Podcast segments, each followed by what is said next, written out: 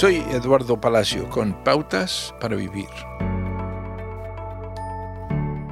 Como cristianos debemos reflejar la imagen de Dios en todo lo que hacemos, pero vivimos en sociedades o culturas impias. ¿Cómo debemos vivir entonces?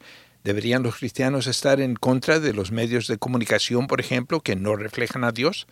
Ciertamente el mal se refleja en las acciones de los humanos, incluidos los cristianos, pero la imagen de Dios se puede encontrar incluso en aquellos que no lo conocen. Jesús representa la vida, la esperanza, la gracia y la salvación. Nos enfrentamos a Jesús cuando pecamos, pero Él no nos rechaza. En lugar de enfrentarnos a otros que no conocen a Jesús, sería mejor si nos enfocáramos en vivir para Jesús.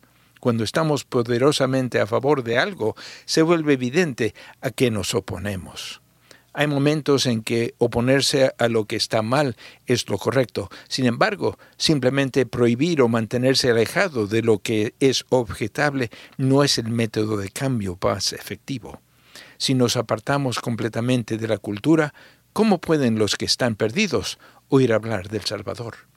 Una vez estuvimos atrapados en esa misma oscuridad, pero ahora, como hijos de la luz, debemos reflejar todo bondad, justicia y verdad y conocer lo que agrada el Señor. Mientras buscamos vivir para Jesús, asegurémonos de reflejar su vida recordando que Él representa la vida, la esperanza, la gracia y la salvación. Acaba de escuchar a Eduardo Palacio con Pautas para Vivir, un ministerio de Guidelines International.